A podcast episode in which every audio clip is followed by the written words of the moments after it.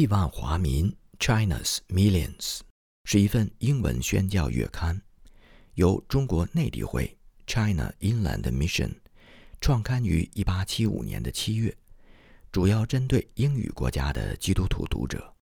其长达七十七年的编辑和采集，犹如一部宏伟的史诗，系统地记录了中国教会拓荒和发展的历程。虽然这份月刊保留了大量珍贵的一手资料，但在华人教会当中却鲜为人知，封存于海外图书馆的档案室中。一八七五年七月，他告诉你们什么，你们就做什么。约翰福音二章五节，戴德生与亿万华民。一八七五年的中国内地会已经经历了第一个十年的风风雨雨，在中国宣教合场上刚刚站立脚跟。一八七五年对清政府而言也是一个新的纪元。上一年的冬天，年轻的同治皇帝病逝了，慈禧太后。立同治皇帝年仅四岁的堂兄弟为新的皇帝。春节一过，清政府的年号便由同治十三年改为光绪元年。在一八七四年十一月到一八七五年四月漫长的六个月当中，内地会的创始人戴德生 （Hudson Taylor） 却因为负伤而返回英国休养。在几近瘫痪的情况下，卧床指挥施工，对着墙上的中国地图祷告。内地会创立后的短短十年，已经在沿海的浙江、江苏二省，在内陆的安徽、江西二省，建立了二十八家教会，五十二个福音站点和布道点，并拥有三十六位宣教士和七十六位中国童工。然而，让戴德生最难以忘怀的，却是中国那九个内陆省份的巨大合唱。当时清政府将行政区域划为十八个省，仅有两百多名西方的宣教士都集中在沿海地区的九个省份，而在内陆九省以及蒙古、西藏和东三省，却只有天主教宣教士驻留。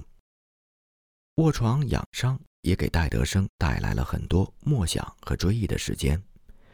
或许他回想起1860年7月因病返回英国时，曾向神求五位宣教士来宁波接替施工。神在五年之内应允了这一个祷告。或许他回想起在1865年6月25日，他在布莱顿海滩 （Brighton Beach）。再次向神求二十四位宣教士，成为中国内地会的先驱。神就是近代史上最大的宣教团队——兰密莫尔团队 （Lammy Moore Party） 在一年内得以成型，又一次应允了他的祷告。身在英伦心系神州的戴德生，再度向神开口，求神预备十八名宣教的勇士，两两结伴。并肩开拓内地九省的未得之地。亿万华民的创刊号特意选择了《约翰福音》二章五节，他告诉你们什么，你们就做什么。这句经文作为本期的主题。信靠神很难，却也很简单。神已经在中国开了一扇门，这扇门就无人能关上。戴德生深知文字的力量。因此，他很快将祷告转化为文章，并且以在中国每个月有一百万不认识神的人在死亡 （A million a month in China are dying without God） 为信息，创办了一份月刊，取代原有的不定期报 （Occasional paper）。换言之，每一期新月刊出版之际，就有一百万中国人在没有永生的盼望当中死去。英国教会为何没有对中国丧失的亿万之众表示更多的关注，承担更多的责任？这是戴德生和他的同工屡屡反思的问题。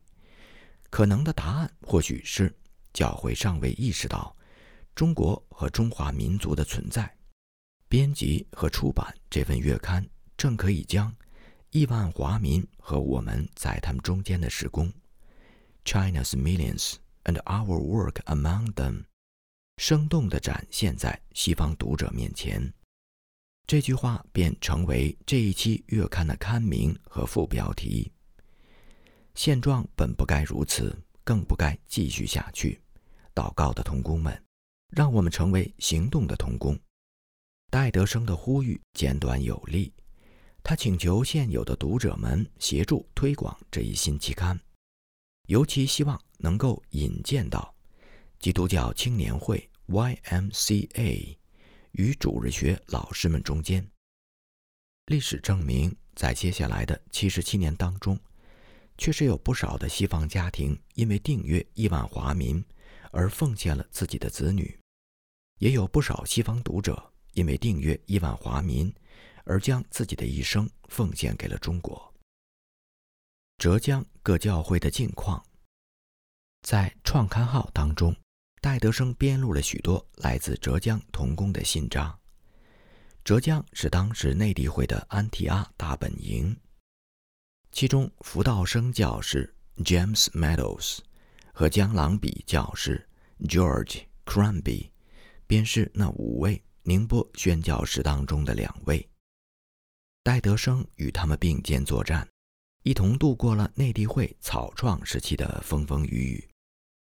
福道生夫妇是神赐给戴德生的第一批宣教士，他们夫妇二人在1862年1月8号从泰晤士河启程赴华，蜜月尚未度完。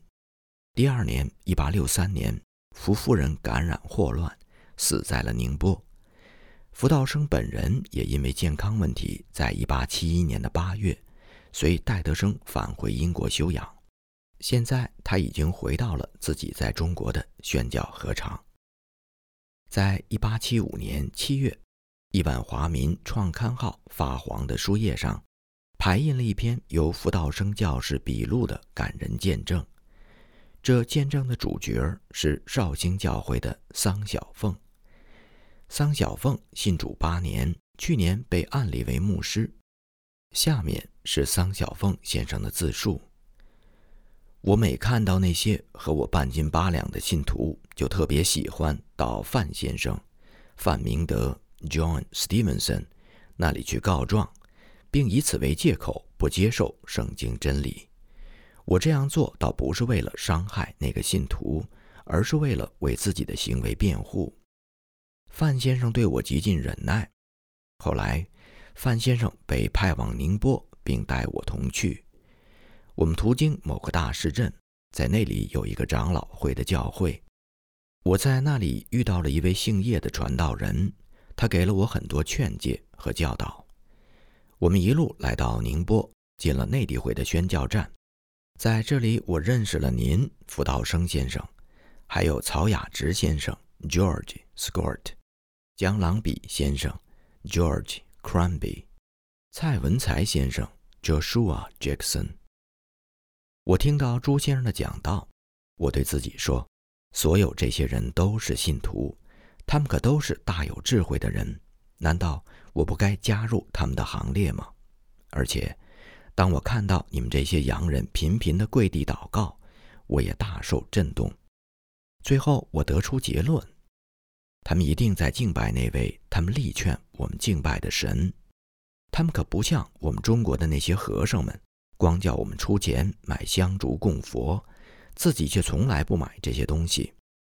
我被所见所闻折服，因此，当我再碰到叶先生，从他和范先生那里问明真道，我便决定跟随耶稣。他也接受了我。真的，我曾经非常刚硬，但是。他使我的心变得柔软，同样，他也能够柔软别人的心肠。也许因为西方人举行三跪九叩的大礼，使当时很多中国人都以为洋人的膝盖不能弯曲，洋人几乎变成了傲慢无礼的代名词。然而，不像中国皇帝跪拜的西方人，居然跪倒在一位看不见摸不着的神面前。这一景象让很多中国人看到了宣教士们信仰的真实无伪。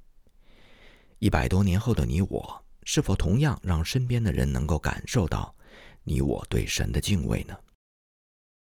江郎比是继福道生夫妇赴宁波之后第三批来华的宣教士。他出身农家，于1865年赴华。他的未婚妻是金娜 （Anna Skinner），两周以后启程追随。十年之后，江郎比已经是奉化、宁海、天台等地三县四镇的监督。上一年的冬天，江夫人和孩子接连重病。冬去春来，江氏一家人的身体状况各有好转。宣教站。也平添喜讯。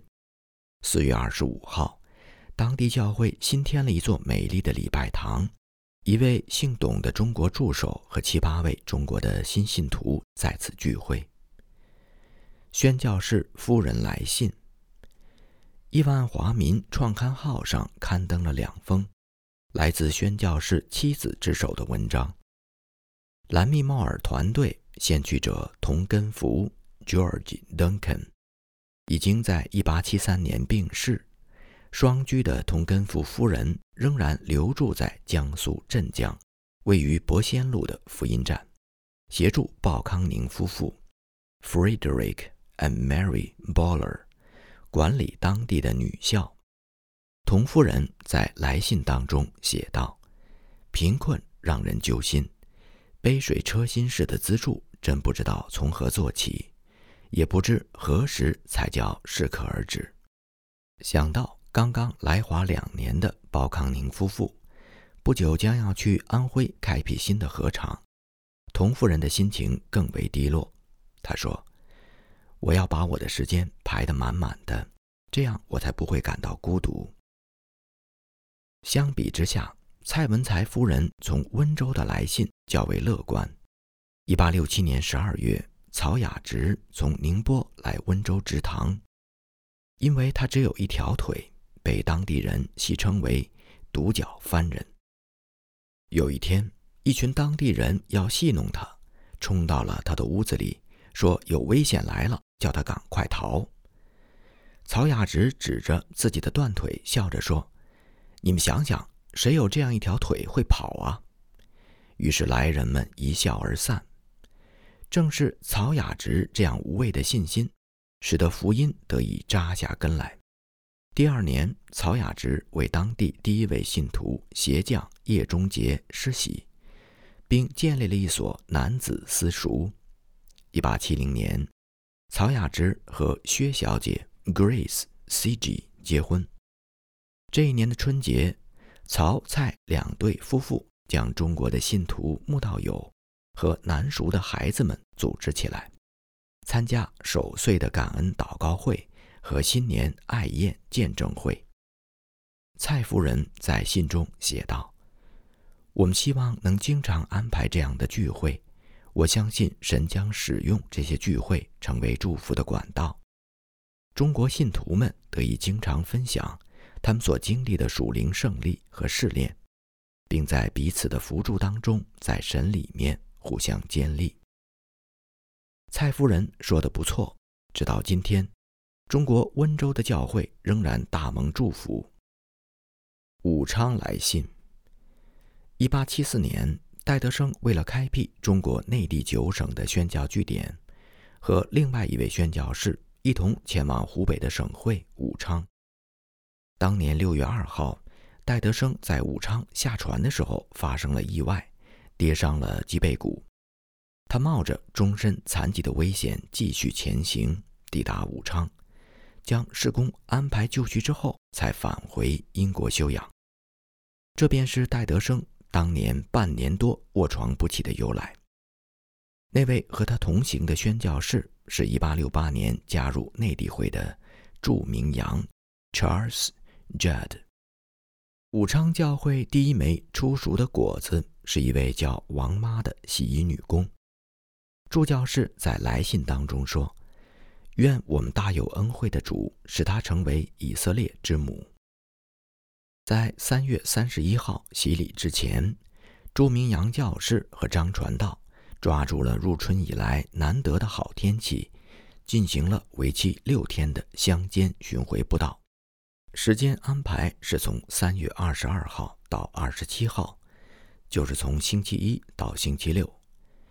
第一天，他们步行了十五英里，进行了七次讲道，晚上留宿在客栈里，四壁瓦顶到处是洞，既不需要窗户采光，也不需要通风系统。接下来三天走的都是山路。夜间的客栈大同小异，只不过在房门口多了一个泥塘围成的猪圈。还有一天晚上，客栈都住满了，他们就只能在干草和木杆搭成的茅屋里面和家禽同眠。描述到这些，助教士仍然不是幽默。他写道：“我提供这些细节，对那些认为在中国当宣教士不过是浪漫人生的人。”也许有用。九省第一，巡回布道之所以能够成行，是因为戴·亨利 （M. Henry Taylor） 到了武昌。他于1873年和鲍康宁一起加入内地会在南京的宣教站。两年以后来到武昌，为进入河南做准备。他希望著名洋教士回城之后，他可以启程。他写道。虽然我将继续关注九省的福音化，但今后我将更深切地为河南一省的需求而挂心。一个省份便是一片难以喂养的巨大禾场，但如果是大有恩典的神亲自喂养我们，那么能力和祝福必随同我们的努力。赴华途中，新的需求，新的禾场。当然需要新的童工。金辅仁 George King 于三月十五号乘坐西伯利号从英国赶赴上海，而在欧亚大陆另外一头的鲍康宁夫妇早已经翘首以待。他们希望能在亿万华民创刊的这个七月份迎接到这位新来的童工。四月六号，另外两位宣教士在格拉斯哥。登上了另外一艘远洋轮，但是他们赴华的路线和金夫人完全不同。自缅入滇。四月六号启程的这两位宣教士分别是范明德 （John Stevenson） 与索勒道 （Henry Sorto）。范明德的父家在苏格兰拥有大量的地产。他本人是一八六五年二月带妻子和曹雅芝一起赴华，到宁波与原来五位宣教士会合。第二年，也就是一八六六年，开辟了绍兴宣教站。带领桑小凤信主的就是范明德。与范明德教士同行的索勒道，于一八七二年被任命为伦敦咨询委员会的秘书。他深知。早在十年之前，内地会就已经在祷告，寻求一条从缅甸进入中国西南的路线。那个时候，因为中国云南杜文秀回民起义，引起当地政局不稳，所以一直未能如愿。到了1875年，伊洛瓦底江通商，一直可以溯流北上，来到距离中国不到一百英里的巴莫。于是，由缅甸入滇的梦想变得触手可及。亿万华民的创刊号上转载了两篇文章，一篇是宣教士牧师在缅甸善族当中的见闻，原载于1868年9月的美国浸礼会宣教杂志《American Baptist Missionary Magazine》。见闻当中写道：“那天下午。”我们经过好几对云南汉人的商车，第二辆商车走过的时候，一件奇怪的事情发生了。其中一个汉族的男子与我们擦肩而过时，腼腆地看了我们一眼，并画了一个十字架。我脑海当中忽然闪现了一个念头：他或许是云南的天主教徒。我不知不觉的也画了一个十字。也许这是当时唯一能够让他知道我是基督徒的办法。当我转过身来，看见好几个中国的男人向我跑过来。在我还没有从惊讶当中清醒过来并阻止他们的时候，他们早已经迅速地跪下来吻我的手。他们既不懂缅语，也不懂善语，我唯一能够听懂的字就是“基督徒”。我不得不说，在那样蛮荒之地，在那些貌似野蛮之民当中，能够亲耳听到“基督徒”这个甜美的字眼儿，真的让我又惊又喜。我的心和他们贴近。也许基督已经在他们中间拣选了若干人。另外一篇文章转载自1875年4月9号的《北英日报》（North British Daily Mail）。据该文的作者统计，仅在过去的三年当中，美国禁理会便差派了四十名宣教士加入缅甸人和善邦人的施工。参照美国宣教士的榜样。该文的作者希望内地会的范索两位宣教士能够继伦敦会之后对中国的宣教施工加以突破。文章写道：“何时我们的两位英国先驱在英国官方探险队两度失败的地区，能够像美国差会现在那样迎接不断增援的精兵，继续他们的特别施工呢？”引文当中所提到的英国官方探险队的失败，指的是1875年年初的马加里事件。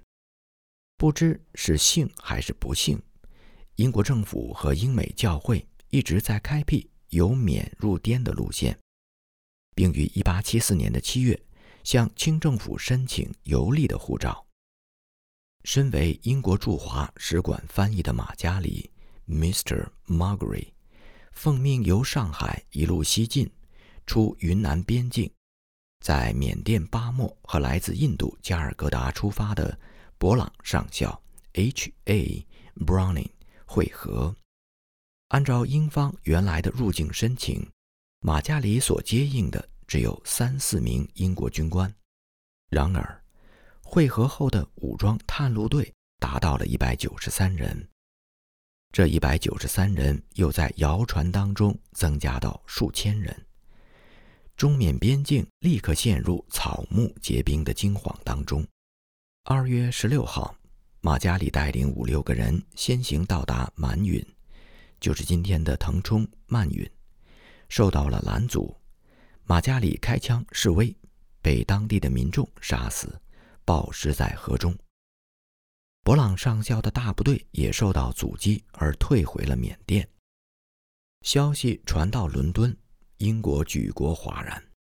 英国外交部训示驻华公使威妥玛向清廷施加外交压力，遭到拒绝之后，威妥玛在三月底前往上海。英国公使无端离京的举动引起了清政府的恐慌。这些细节。在旅途当中的范所两位宣教士是难以获知的。